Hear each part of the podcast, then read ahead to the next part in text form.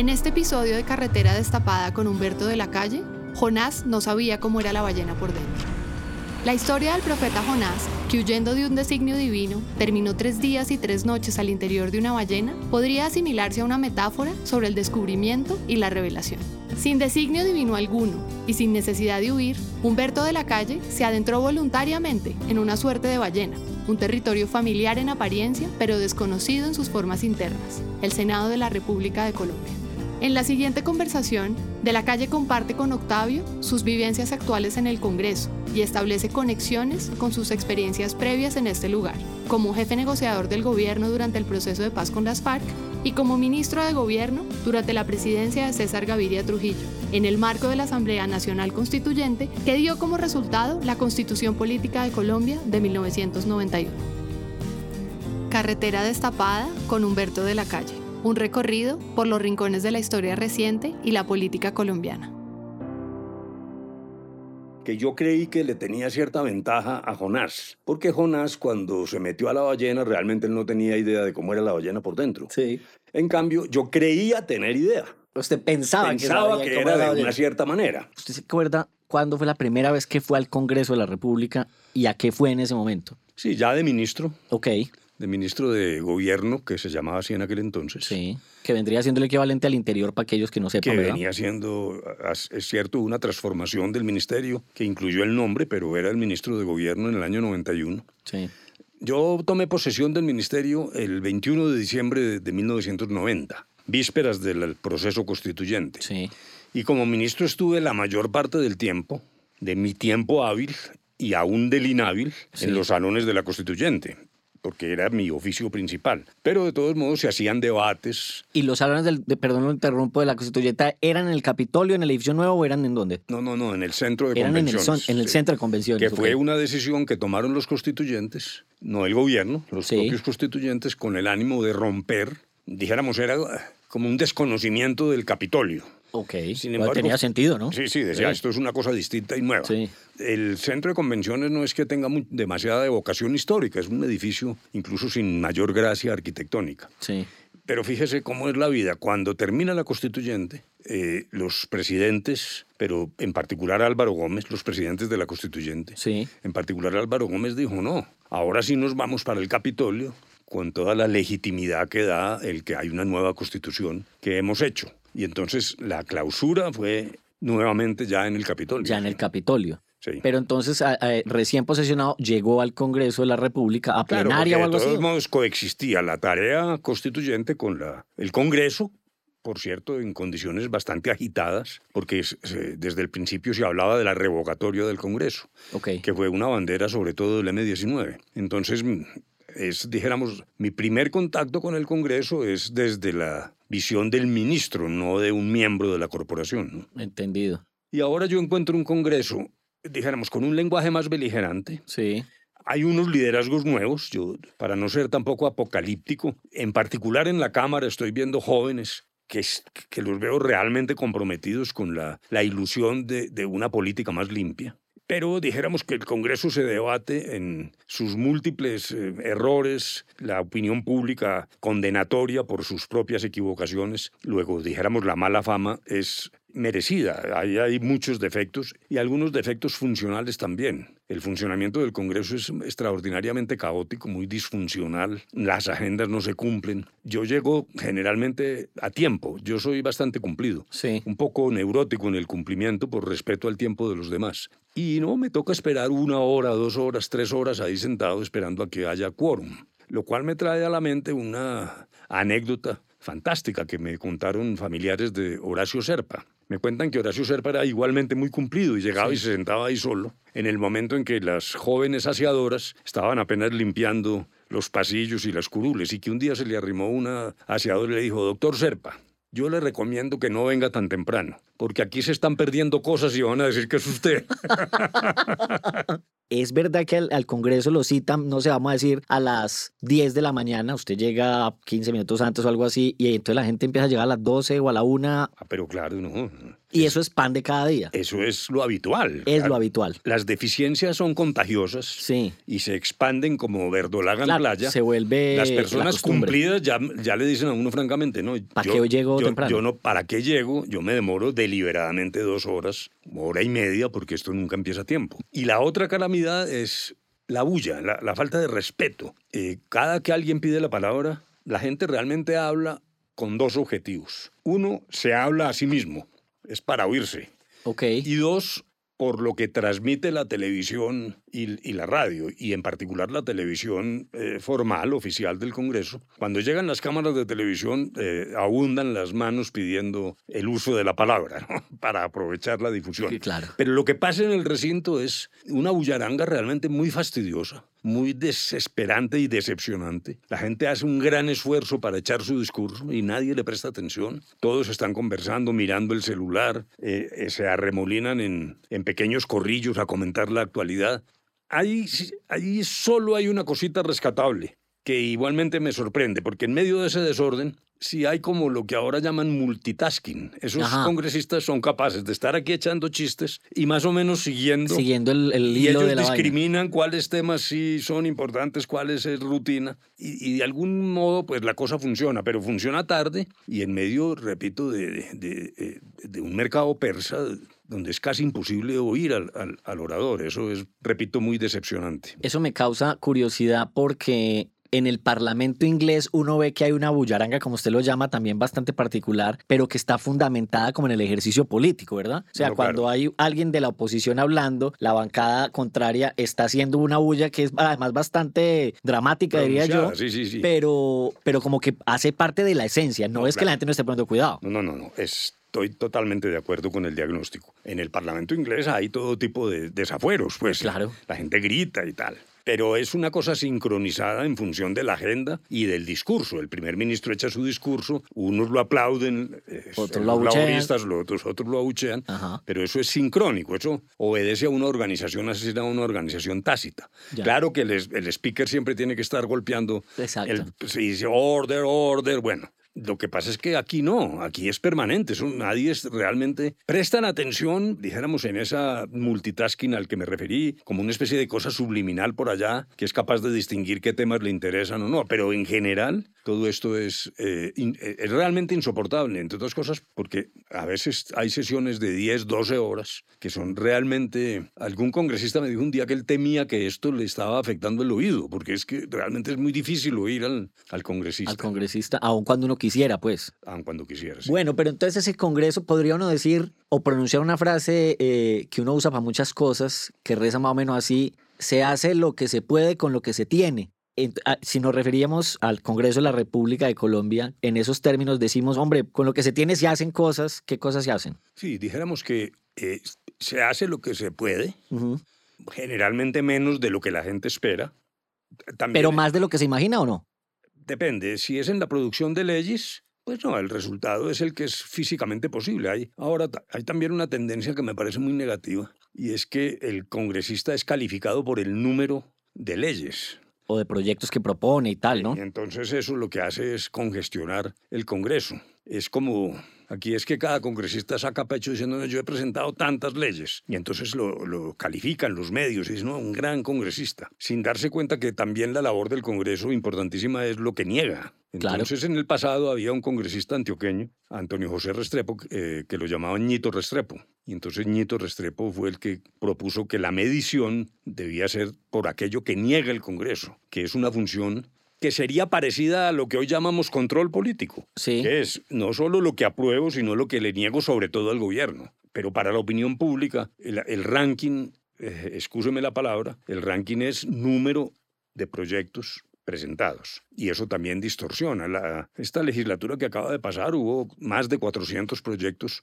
a consideración nuestra en la Comisión Primera. Luego eso, dijéramos, es un ejercicio inútil, además de una gran cantidad de proyectos innecesarios, inocuos, fútiles, que no tienen mayor importancia, pero que se necesita que el congresista pueda decir que hizo aprobar algo. O que al menos lo presentó. O que al menos lo presentó, pero además se le exige, dijéramos también en general, un resultado. También una distorsión eh, ligada a esto que estoy diciendo y es que pues el Ejecutivo es un colegislador por norma constitucional, pero en verdad es el motor del Congreso. Cuando el Ejecutivo no funciona y no, me, no le introduce estrategia y método a las discusiones, fracasa. Esta legislatura que acaba de pasar es, dijéramos, intermedia. Hay unas cosas importantes que salieron, pero otras se hundieron o quedaron pospuestas, en muy buena parte porque el gobierno atiborró el Congreso. Es decir, usted se acuerda eh, en los carros viejos que se inundaban. Sí, claro. Cuando uno hundía el acelerador demasiado, entonces el carro no se prendía. Aquí me parece que el gobierno llevó tal cantidad de proyectos e iniciativas que atascó un poco la maquinaria. No, hubo como una suficiente estrategia metodológica con espacios temporales, cuando presentamos este, cuando el otro. Bueno, vamos a ver esta legislatura que se abre ahora. Pero ese es, dijéramos, otro de los problemas del Congreso, que es muy difícil calibrar además el peso específico de cada iniciativa. En algunos países europeos, los congresistas tienen que presentar sus iniciativas primero a unos comités de sabios o de economistas o de politólogos, no porque sean ellos los que deciden, pero sí hay como una especie de precalificación de qué es lo que el Congreso debe abordar, cuál es lo que vale la pena ingresar a la agenda del Congreso y nuestra multiplicidad de iniciativas absolutamente en muy buena parte inocuas. El problema de Colombia no es falta de leyes, sino inflación legislativa. Aquí hay leyes para todo. Algún presidente propuso una comisión para matar leyes. ¿Qué era eso? Derogar leyes inútiles. O sea, derogarlas literal, porque como que sí. No, no, sí, hacer un estudio muy serio de qué es lo que se necesita y qué son leyes que quedan ahí flotando sin mayor interés ni eficacia para limpiar el escenario legislativo. Aquí lo que hay es inflación de leyes. Y el tercer elemento, pues que ese sí es eh, suficientemente conocido es que las leyes parece que no se hicieran para ser cumplidas. O sea, dijéramos en lo que pudiéramos llamar el inconsciente colectivo de la sociedad colombiana, la violación de la ley hace parte de sus instrumentos mentales. Entonces, le quiero poner un ejemplo. Se hizo una, eh, una llamada autopista el, nombre no coincide con la realidad porque eso está lleno de ventas de tamales y talleres de carros. Realmente, pues, de autopista tiene poco. Eh, me refiero a la que se llama la autopista Medellín. Es una buena vía desde el punto de vista de ingeniería y tal. Por razón de la accidentalidad, yo entiendo la razón, pero se ha ido rebajando la velocidad máxima permitida. Hay grandes tramos donde el, aviso dice 50 kilómetros, que es una, es una velocidad demasiado lenta para una vía de unas especificaciones importantes. Sí. Entonces algún día llamé al Ministerio de Transporte, a la persona encargada de estas decisiones, y le dije, oiga, ustedes están exagerando. Esa vía tan costosa, con una buena, un buen diseño de ingeniería y ustedes con esas velocidades tan bajas, pues estamos desperdiciando eficacia. Claro. Y me dijo, no, no, no, es que como la gente viola la ley, entonces, por ejemplo, cuando ponemos 50 kilómetros es porque la gente va a 70 o 80 kilómetros. Entonces, la ley nace ya para ser violada. O sea, hay un nicho, de, hay una píldora dentro de cada ley que, es el nicho de la violación. Sí, Que se concibe a 50 porque saben que van a ir a 80. si lo pone a 80, pues van a 120. entonces, eh, dijéramos que hay el cálculo del incumplimiento que también pues, es muy propio de nuestras culturas y, y muy diferente de otras donde dijéramos ahí ese rigor eh, que lo padecen todos los que manejan en el exterior. Cuando dice pare, es, parar. Aquí pare es mire a ver y si no viene nadie siga. O mire a ver si no hay policía. Pues ni que viene, sino que bueno, y ahora como estos, estos, aparaticos de GPS y tal le advierten a la gente dónde está el policía. Eso ya es francamente la apoteosis de la violación de la ley, ¿no? Pero justamente ahorita me estaba, venía en un, en un taxi y le decía el taxista a un compañero que en ese GPS no salía el retén porque pensaba él que eran los policías los mismos que le estaban quitando el GPS. O sea que ya ah, hasta también el aparato de la ley sabe que le están haciendo trampa. Entonces se vuelve un círculo ahí infinito. ¿Qué, ¿Qué, oficio o qué operación legislativa más bien admira usted de otro país? Que usted diga, hombre, allá, qué bueno que trabajáramos aquí más parecidos a si conoce algún ejemplo. Con ya pusimos uno que es eh, eh, muy claro si bien tiene aparentemente deficiencias. Todos los congresos tienen deficiencias, eh, que es el, Parlamento británico, porque realmente me parece que es mucho más eficaz. Claro que es un régimen parlamentario, o sea, eso, los parlamentarios británicos parlamentan y gobiernan de cierta manera. Ya lo sabemos, allá no hay presidente, nadie vota por el presidente. El primer ministro es un parlamentario.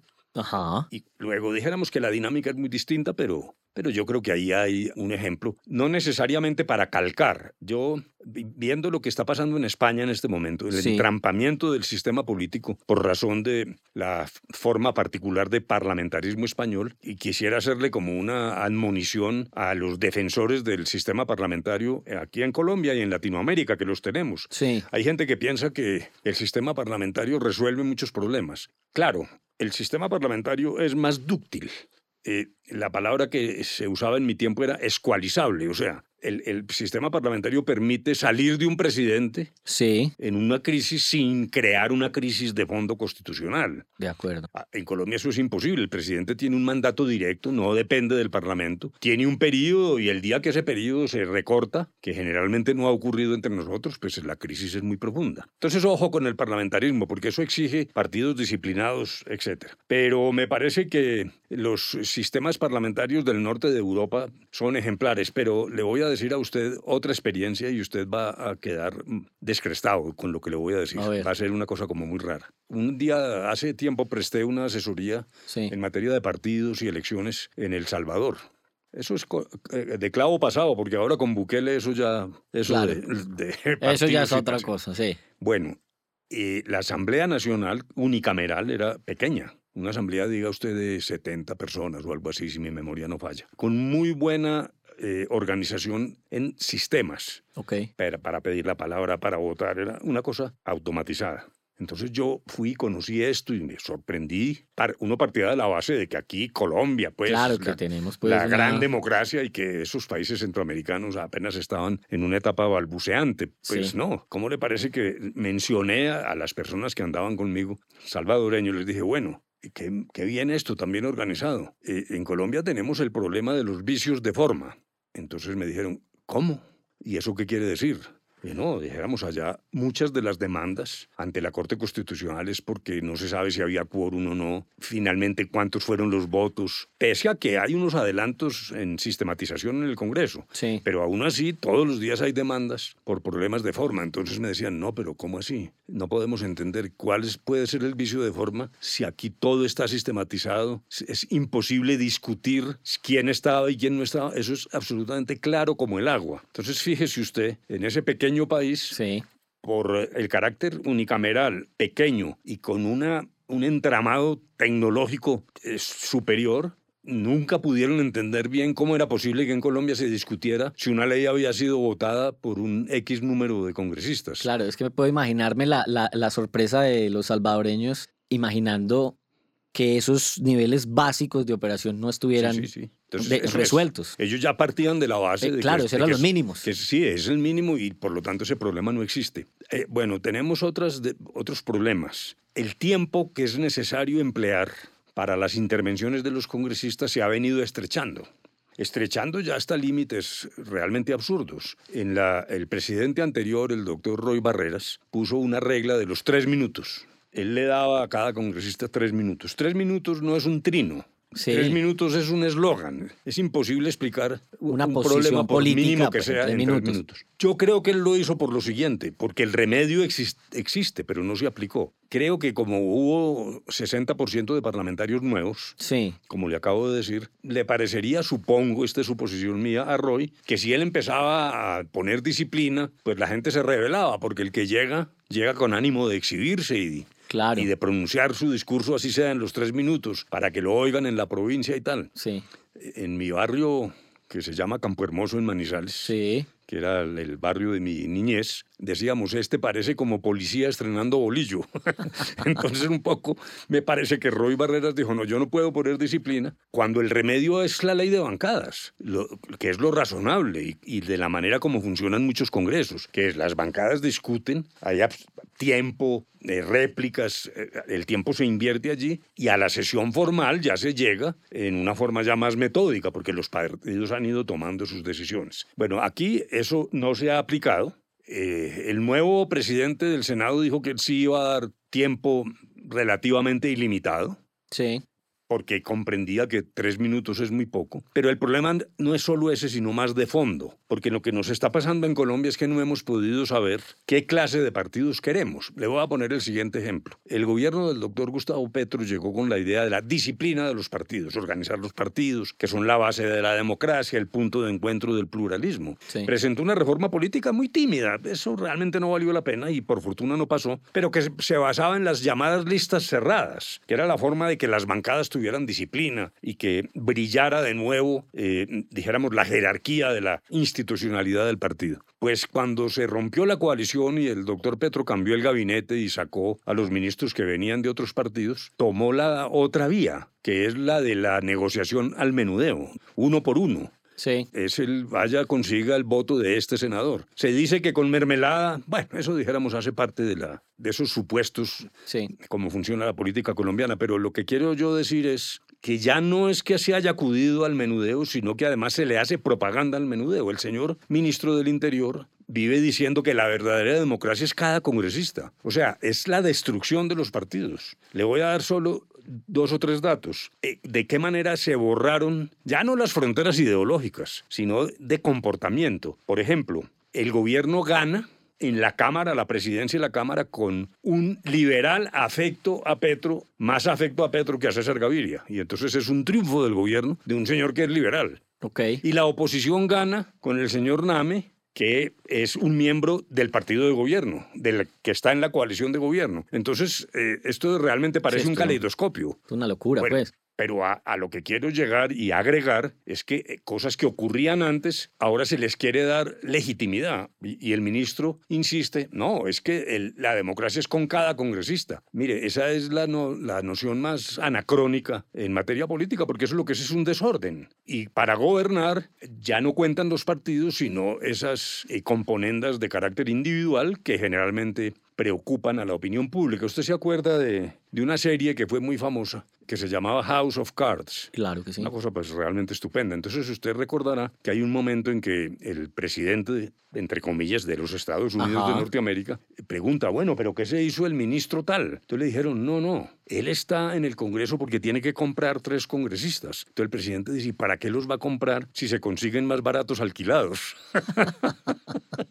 Eso que me parece demoledor. Yo lo traigo es como anécdota. Espero que no me juzguen eh, que si estoy siendo demasiado imprudente. Pero lo que sí quiere decir es que pues, a, a toda la debacle de los partidos y de los congresos y de la democracia representativa, porque esto no es un fenómeno colombiano, aquí, claro, le agregamos, como le estoy diciendo, una enorme perplejidad. Al fin, ¿queremos partidos o no? Eh, el, el, presidente del Partido Liberal eh, anunció que iba a sancionar a una parlamentaria que votó en contra de las instrucciones. Y entonces se armó eh, una especie de síndrome de la carrera décima, porque los que decían hay que disciplinar a los congresistas, tienen que obedecer al partido, y cuando alguien dice lo voy a disciplinar, dicen no, suéltelo, suéltelo, suéltelo, como el, el síndrome de la carrera décima. El Partido Conservador sí logró sancionar un miembro y le quitó el uso de la palabra durante un tiempo, pero eso contribuye al caos y a la mala utilización del tiempo, pues porque todo el mundo lo que quiere es echar su discurso, ¿no? ¿Y hoy, hoy en día existen las vocerías de partido fuertes o no?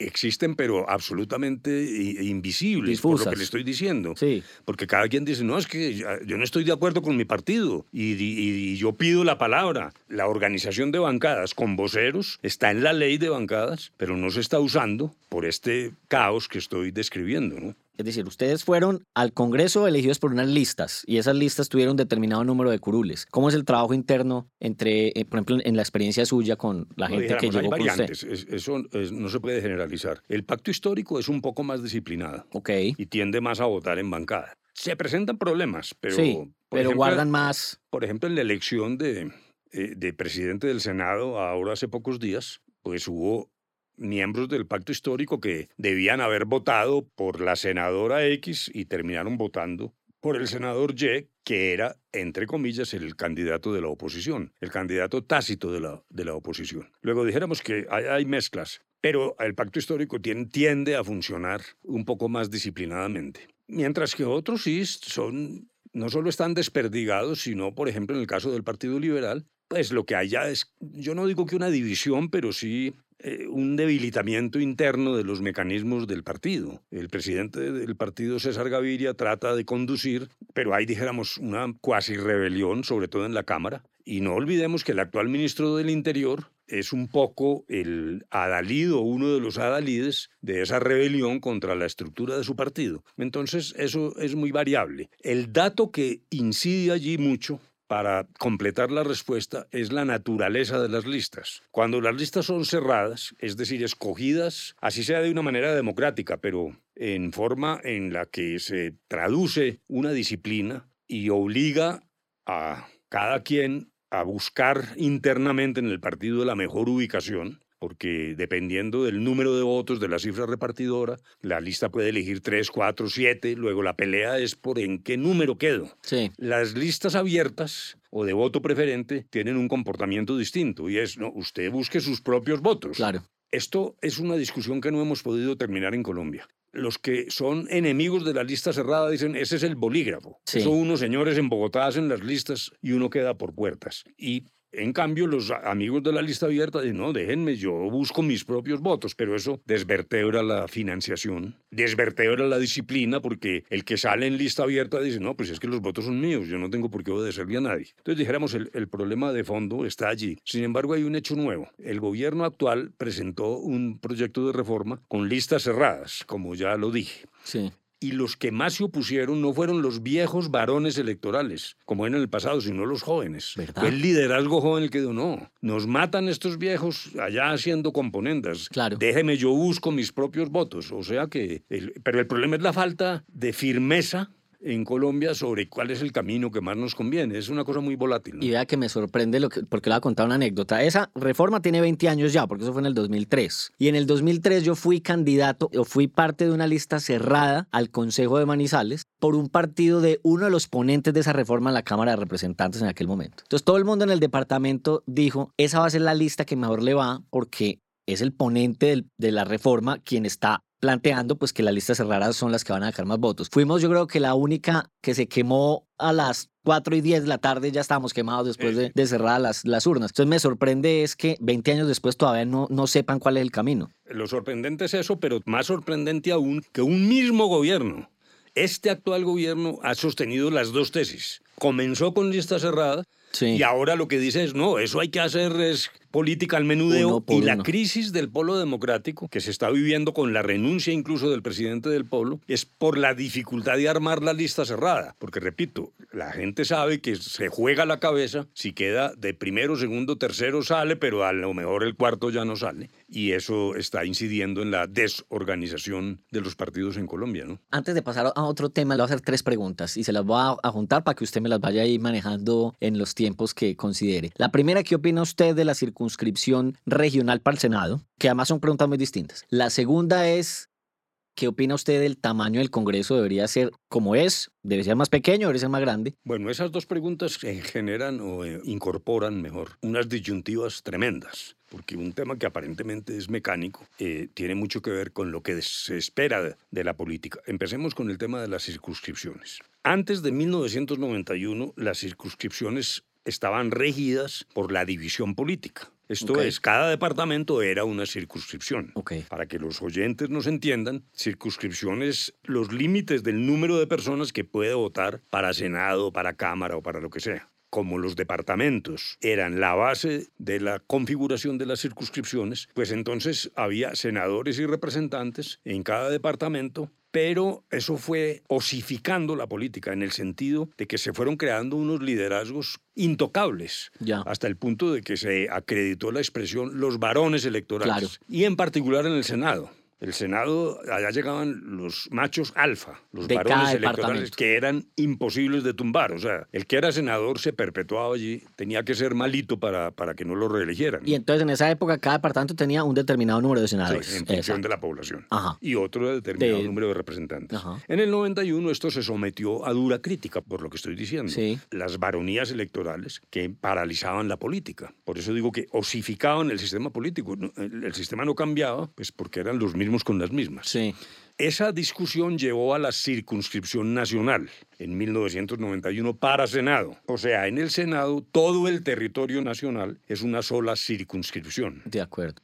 Entonces usted puede obtener votos en Nazaret, en La Guajira, en Paratehueno, en Cundinamarca, en el Putumayo. Sí. Y ese es el diseño, con una argumentación en aquel entonces, y era que esta circunscripción nacional permitía crear liderazgos nacionales y que los temas regionales eran más propios de la Cámara. Eso no ha funcionado así por una razón, porque eh, las competencias de Senado y Cámara son básicamente las mismas. Entonces es una especie de repetición, es un doble trámite. Luego lo que le ha pasado a las regiones más apartadas es que no tiene voz en el Congreso y se queda muda, tiene voz en la Cámara, pero en el Congreso está desaparecida, okay. que es una de las críticas actuales. Yo creo que la circunscripción nacional en su momento fue buena, pero por otra razón, porque iguala el voto el valor del voto. Ahí sí es verdad que cada ciudadano es un voto, un hombre un voto. En el sistema anterior no, porque usted, si iba a ser senador de Bogotá, necesitaba muchos más votos que para ser senador de La Guajira. Entonces, dijéramos, había un desequilibrio de representatividad que generalmente castigaba a la izquierda. La izquierda, si uno sumaba los votos regados de la izquierda en los departamentos, hubiera obtenido una representación que se diluyó, que nunca alcanzaba. Nunca en cada alcanzaba. departamento derrotaban a la izquierda. Esa fue la razón por la cual entonces se dijo al hacer la circunscripción nacional, las minorías, los alternativos, los opositores tienen más posibilidad de llegar al Senado y yo creo que esa parte ha funcionado relativamente bien. ¿Dónde está el problema? En que todo eso se pensaba con listas cerradas. Entonces, Voy a poner el ejemplo más práctico. Para la elección de constituyentes, sí. la Alianza Democrática M19 presentó lista cerrada y sacó el 19% de los escaños. De los escaños. Y el movimiento de Álvaro Gómez también, que tenían listas cerradas, disciplinadas. La persona votaba solo por una lista. El Partido Liberal fue en la llamada Operación Avispa, cada uno solo, con votos preferente, cuando sacó un poco más que los demás, sin embargo era un partido mucho más desvertebrado allá en el seno de la constituyente, cuando eso fue cambiando después. Entonces, el gran problema de la circunscripción nacional es, lo repito, el que es la existencia del voto preferente disperso en todo el escenario nacional, produce lo que vemos ahora, que es los senadores que tienen votos en cifras estrambóticas en los lugares más apartados donde no han ido ni van a ir nunca. Sí. Y eso está ligado a esa financiación oscura de las campañas. Luego dijéramos que ahí es un problema. Pero como usted me pregunta es por el Senado regional, yo sí no soy partidario en este momento por una razón. Porque yo creo que estamos teniendo una fase peligrosa para Colombia y es un enorme descontrol territorial. Yo creo que eh, lo que estoy viendo es, dijéramos, una fuerza pública, amarrada o no. Algunos dicen que es que el gobierno no la deja actuar. Eso es más difícil de probar. Pero lo que sí es fácil de entender es que con los ceses de fuego se dictan decretos que son ambiguos y que dejan la responsabilidad discrecional en el sargento que está en una vereda. Entonces le dicen, ocurrió este delito y el sargento queda un poco perplejo diciendo, pero ¿cómo será? ¿Yo debo actuar o tengo que quedarme quieto? ¿Esto es una operación ofensiva o será defensiva? ¿Qué debo hacer? Hay una ambigüedad. Claro, la gente dirá que yo estoy exagerando, que eso se entiende que es. No, eso no se entiende por una razón, porque es que los cuerpos armados se basan en la obediencia. La obediencia. Si a un militar le dicen, aquí no pasa nadie, no pasa. Y él no tiene por qué hacer elucubraciones como si fuera un juez. Sí. Le cuento una anécdota. Mi antecesor en la registraduría fue el general Ayer Bechaux. Y el día de unas elecciones, entonces, militarizaron la registraduría. Era la época en que la guerrilla actuaba y tal. Y la orden era, no entra nadie. Sí. El general Ayerbe, que era muy católico, se fue a misa primero para afrontar el desafío de las elecciones. Vestido de civil, él ya no usaba uniforme militar. Y entonces regresó a la registraduría y un soldado le dijo, no, usted no puede entrar. Entonces él dijo, pero es que yo soy el registrador. Y no, a mí no me importa, usted no puede entrar. Bueno, le tocó llamar pues a los altos mandos para que le dejaran entrar. Eso está paralizando a la fuerza pública. Repito, yo no estoy aseverando que es que Petro les haya ordenado que no actuaran. Lo que sí estoy diciendo es que esas perplejidades están generando un cierto descontrol territorial. Y en esas circunstancias me parece que la vía al federalismo, que yo la comparto, que en el año 91 nuestro proyecto gubernamental hablaba de la federalización, pero este es un momento muy delicado en Colombia porque tenemos ese cierto descontrol, luego se están creando unas guardias, guardias indígenas, guardias campesinas, luego me parece que es el peor momento para desvertebrar un, un escenario que tiene riesgos de debilitarse. Le voy a recordar esto. En este momento hay 12 alcaldes que no pueden ir a, sus sitios de trabajo. No pueden despachar desde, la, desde el Palacio Municipal despachar desde su municipio. Eso ya pasó en Colombia. Sí. Y el número es sorprendente el mismo. El primer fenómeno fue 12 alcaldes en los años 80 que no podían ir a sus sitios. Y terminamos con 400 alcaldes extraditados, entre comillas, de sus municipios. ¿Esos 400 fueron en qué año más o menos? A finales de los 80 y principios de los 90, sobre, sobre todo en esa época oscura de los 80. Luego me parece que el Senado regional tiende a generar bloques que si se miran bien, es un paso a la descentralización política, la autonomía de los territorios, etcétera, que yo aplaudo. Sí. Eh, pero mi preocupación es en este momento donde lo que uno ve es turbulencia, dificultad del Estado central para dominar los territorios. Eh, ahora tenemos grupos combatiendo, muchas veces combatiendo entre sí. Ya no son las guerrillas que querían cambiar el régimen, son la defensa de actividades ilícitas. En ocasiones el, el Estado es una especie de árbitro un poco impotente. Le voy a poner un ejemplo. En Arauca la pelea es entre el ELN y la disidencia esa de Mordisco o de Gentil Duarte, cualquiera. El Estado, ¿cómo debe comportarse? ¿En qué consiste el papel del Estado? Luego tenemos unas perplejidades nuevas y por eso no me parece una buena idea contribuir a un riesgo de desvertebramiento. O sea, en otro momento usted lo contemplaría, pero ahora no. En este momento, y de hecho, como ya lo dije en el año 91, nuestra propuesta era avanzada en términos de autonomía regional. Y la otra pregunta era cuál? El tamaño del, Congreso. Ah, claro. y el sistema bicameral. También tiene una gran disyuntiva ambos. El problema con el número de congresistas, por ejemplo, el Centro Democrático ha planteado permanentemente la rebaja del número de congresistas y eso lo hace más eficiente. Seguramente habrá menos bulla, como ya lo describí, etc. Pero eso resta representatividad. Es decir, si en vez de los 106 o 108 senadores son solo 70 o 50, pues las posibilidades de un Senado más matizado, más representativo, más incluyente, van inversamente, en forma inversamente proporcional al número. Entonces me parece que uno no puede, sobre texto del eficientismo gerencial, decir, no, y además vale menos y los señores se pueden controlar más, pero me parece que sacrificar la representatividad también tiene sus riesgos. En esto, como en todo en la vida, el problema es de dosis. Eh, si uno toma un eh, arsénico en pequeñas dosis mata las amibas, pero si se toma una cucharada pues se muere. Entonces, esto realmente me parece que acertar la cirugía de las coronarias del sistema electoral y político es muy delicada porque depende de ir realmente por, por un camino más seguro. Por lo tanto, aun si se rebajara el número de miembros del Congreso, yo creería que no debe ser una rebaja muy drástica, porque usted lo que termina es excluyendo gente de la política. Ahora, el bicameralismo. En, el, en la constituyente del 91, el M19 propuso el unicameralismo, es decir, una sola cámara que funciona en muchos países, generalmente con el nombre de Asamblea Nacional. Sí. Claro, una cámara toma las decisiones. Lo que pasa en Europa en general cuando hay senados, pero con otras funciones. Por ejemplo, en la Gran Bretaña existen los lores, sí. pero es una función distinta, cuasi judicial, es otra cosa. Entonces, en una Cámara se decide todo. Finalmente se, se mantuvo el bicameralismo, o sea, Senado y Cámara, por una razón, que alguien puede decir que fue una razón conservadora, pero lo que ocurre es que las decisiones en una sola Cámara se toman de manera más fácil, pero también a veces de manera precipitada. Eh, hay decisiones nos pasa aquí en Colombia, que adopta una Cámara, al otro día nos enteramos, viene la discusión pública en los medios, etcétera, y queda la posibilidad de que la segunda Cámara eh, modere, busque caminos menos conflictivos, menos polarizantes. Entonces las dos cámaras son, por un lado, una forma de control del Congreso y por el otro también un cierto control al Ejecutivo, porque entonces ya no es que el Ejecutivo coopte una Cámara pequeña, única, sino que tiene una tarea más ardua eh, para ir convenciendo a, los integrantes de una Cámara y de la otra. de la otra. Yo creo que en este momento el bicameralismo sigue siendo útil para Colombia. Sí. Eh, muestra mayor eh, seguridad en el procedimiento y en el resultado del Congreso. Puede ser que sea grande el número y costoso, pero pero yo no diría que haya que hacer reducciones muy drásticas, repito, por un tema de representatividad.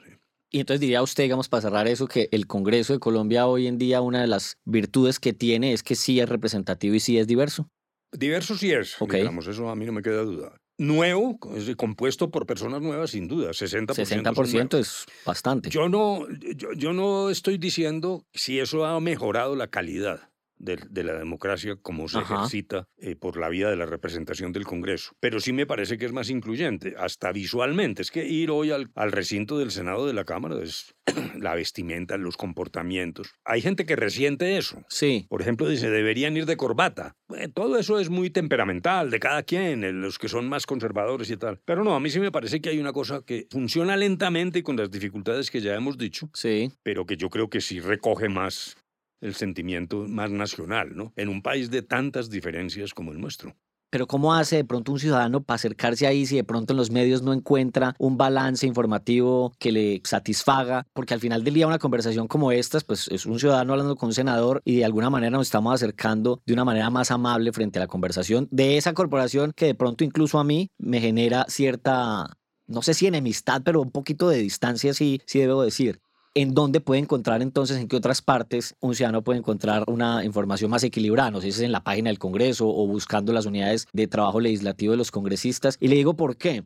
Yo vivo en Estados Unidos, Obviamente ella también tiene muchos problemas de forma, eh, las corporaciones y demás, pero si hay algo bastante puntual y es que cuando una persona ve que su congresista está haciendo algo con lo que él no está de acuerdo, él puede llamar directamente a la oficina de ese congresista a formular una queja y esa queja además, si se vuelve numerosa, tarde o temprano el congresista la, va a tener en cuenta para su trabajo futuro. Aquí esos diálogos no están, ¿qué podría uno hacer como para hacer algo parecido? Primero me parece que la democracia yo distingo los valores democráticos de lo que yo suelo llamar la tecnología democrática, que es los valores son lo que nutre la noción de democracia, que entre otras cosas ha cambiado radicalmente en pocos años. Esto es una revolución. La teoría era que la democracia era el gobierno de las mayorías y hoy se robustece la democracia es protegiendo a las minorías. El gran valor democrático es cuidar de las minorías, o sea que esa es una transformación cultural monumental. Lo que hemos visto es un cambio y quizás no nos hemos dado muy buena cuenta de lo que eso ha significado. Y están entonces los valores democráticos, entre otras cosas, a mí me tocó presidir el Consejo Permanente para la adopción de la Carta Democrática Interamericana de la OEA, que fue un logro, un logro importante y ahí se establece, dijéramos, cuáles son los estándares de la noción de democracia. Lo otro es la tecnología, que es el voto. El voto es simplemente una necesidad. En los griegos, pues en el ágora votaban. Sí. Tampoco votaban todos, porque no podían votar ni las mujeres ni los esclavos. O sea que tampoco pues es para sacar tanto pecho. pero, pero votaban ahí. Eso es imposible, pues en, la medida en que la sociedad se volvió más numerosa y más compleja. Claro. Entonces lo que se inventaron fue un sistema. Es decir, no, pues nombre un tipo que lo represente allá. Eso es una cosa tecnológica. Eso no es por sí misma la democracia. E, eso se está agotando en todo el mundo. ¿Pero por qué? Porque es que yo creo que el escenario de la democracia se reventó. En el pasado, la idea era como si uno estuviera en un teatro, entonces está aquí el, el proscenio, ahí donde están los, actores, y uno ve la obra de teatro sentado ahí en su asiento. Eso ya no es así. Los actores se vinieron a los pasillos, interpelan a los que están sentados en sus bancas. El escenario de la política se amplió. Antes solo ocurría en los cuerpos colegiados. Ahí se decidía la política. Hoy coetáneamente con la destrucción de los partidos, lo que está pasando es que hay, dijéramos, una multiplicidad de, de, movimientos que generan identidades fragmentadas que satisfacen unos determinados problemas y no otros, pero en los cuales la gente se enrumba. Por ejemplo, hoy es eh, eh, si somos animalistas o no somos animalistas, si el matrimonio de personas del mismo sexo o no, si esos matrimonios pueden adoptar niños, si la eutanasia sí o no, el suicidio asistido, bueno, el aborto. Nosotros mismos en Colombia también hemos visto una revolución en materia de familia. Tampoco se ha notado. En 40 años la noción de familia de Colombia cambió radicalmente y nos pasó por el lado y, muchos no se han dado cuenta todavía. Entonces, hoy el escenario de la política se reventó. Entonces ya no está ahí, en la platea, sino por todo el teatro. Y eso convoca en una forma segmentada que hace que se pierda la idea de que el partido es el punto de encuentro totalizante del pluralismo. Estoy diciendo totalizante, no totalitario. Totalizante es, aún los partidos liberales dicen, no, yo tengo la solución para todo, que es cuál, la libertad, el mercado, etc. Eso ya no existe, porque una persona puede decir, no, yo sí voto es por el animalismo, pero en cambio a mí no me parece que la gente del mismo sexo se debía casar.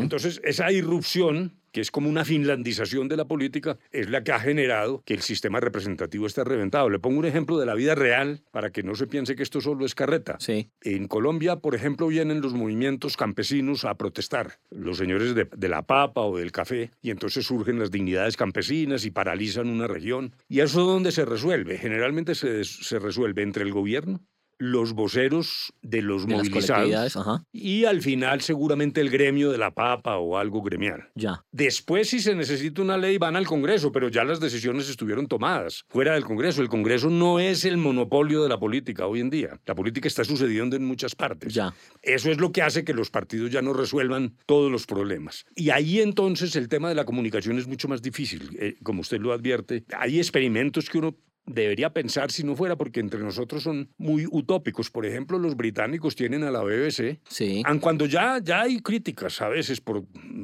por la forma como brindan las noticias, pero en general sí se entiende que es un organismo estatal, no gubernamental, autónomo y que brinda información equilibrada. En, Estados Unidos hay una cosa fantástica eh, que, que deberíamos adoptar aquí, precisamente por la bullaranga de los debates, que es que el congresista hace el debate solo ante una cámara y lo que se hace es difundirlo por televisión. Entonces no hay necesidad de que esté allá tratando de que lo oigan afectando sus cuerdas bucales. Y esos CISPAN y estos eh, tienen audiencia y la gente interesada pues va allí. duda. Eh, pero en general el ansia de la gente por información se ha desvanecido porque la política se convirtió en un eslogan. Entonces, frases que son netamente publicitarias le han quitado cierta reflexión a la política, lo cual a mí me parece que es un retroceso. Y, le voy a poner un ejemplo graciosísimo. En el año 2012 nos sentamos con los señores de las FARC, que en ese entonces era una guerrilla activa, a discutir un acuerdo. Y una de las reglas era la confidencialidad. Sí. Porque cuando uno negocia por radio está condenado al fracaso. Incluso cuentan que los noruegos frente al Vietcong tenían una mesa en París y otra en Oslo. Y las verdaderas decisiones no las conocía la mesa de París o estaban manejadas de una manera discreta. Los señores de las FARC no, cayeron en la libido del micrófono y todos los días echaban sus teorías y las propuestas mínimas. Eso fue un poco engorroso. Pero para dónde voy es que, pese a las advertencias, un día una funcionaria que estaba de la delegación del gobierno encontró en Internet la copia facimilar del, del, acuerdo rural. Ya estaba en Internet. Ya estaba en Internet. ¿Y cuánto llevaba ahí? Un mes. ¿Y quién lo había leído? Nadie. Hmm. Luego, nosotros hicimos un escándalo, nos quejamos a los países garantes, pero la verdad es que no pasó nada, hasta el punto de que dijimos, bueno, quedémonos callados porque si extremamos y rompemos, le damos más realce claro. a esta falla. Pero no solo eso. Hasta ahí lo que quiero demostrar es que ese, esa, nos criticaban, es que ustedes no informan. Y eso estuvo un mes quieto en el Internet y, a nadie... Pero después hubo una reunión con la SAC, la Sociedad de Agricultores de Colombia, y yo fui como jefe de la delegación y yo llegué en el entendido de que estos señores ya habían leído el, acuerdo. Ya uno llega un poco más comprometido porque ya tiene que defender lo que ya escribió y firmó. No, no, nadie se refirió al documento. seguíamos en la misma dinámica de preocupación, de, incertidumbre relativa. Luego, el ansia de información es una ficción. Esa ansia está confinada a grupos pequeños de élites académicas, pero la gente reemplaza eso por emociones en un eslogan. si acaso, sí, y con eso saben quién es el, el líder a, seguir. Yo recuerdo que mi padre me dijo, estaba hablándole de en los años 40, o referido a, a, los años 40, mi papá me dijo un día, no, el gran líder de Colombia sí fue Gabriel Turbay. Entonces yo le dije, papá, ¿y fue que lo conociste? No, no, pero eso llegó un telegrama de la dirección liberal que decía que era el gran líder. Entonces, eso se ha acentuado ahora y, y usted mira lo que dicen los políticos y realmente son frases rutilantes que no dicen nada o que pueden ser interpretadas de, de, muy distinta manera. Luego, esta pregunta que usted plantea yo creo que es uno de los grandes dramas de la humanidad, ¿no? Sin duda alguna. Entonces, ¿usted es elegido el, el congresista más cumplido de, del Senado o no? Pues, yo, ¿O todavía lo eligen? estoy entre los más cumplidos sin ninguna duda. Sí. Llego siempre a tiempo. Muchas veces llego y no hay nadie. Muchas veces llego y me toca que me abran la puerta porque está cerrado el, sí, sí, está cerrado el recinto. Pero bueno, ahí vamos. Bueno, Humberto, nos vemos la próxima. Bueno, muchas gracias. magnífico. Te agradezco mucho, Octavio. Aquí seguiremos en esto. Hasta el próximo cruce. Esto es Carretera Destapada por los recovecos de la historia y la política de Colombia. Carretera Destapada con Humberto de la Calle y Octavio Galvis Villegas fue grabado en los estudios de Fiona Records. Música de María Linares, edición de Jesús Vargas. Producción y asesoría de contenidos Pilar Acosta y Beatriz Gallego. Si tiene algún comentario, escríbanos a carreteradestapadapodcast.gmail.com. Muchas gracias por escucharnos.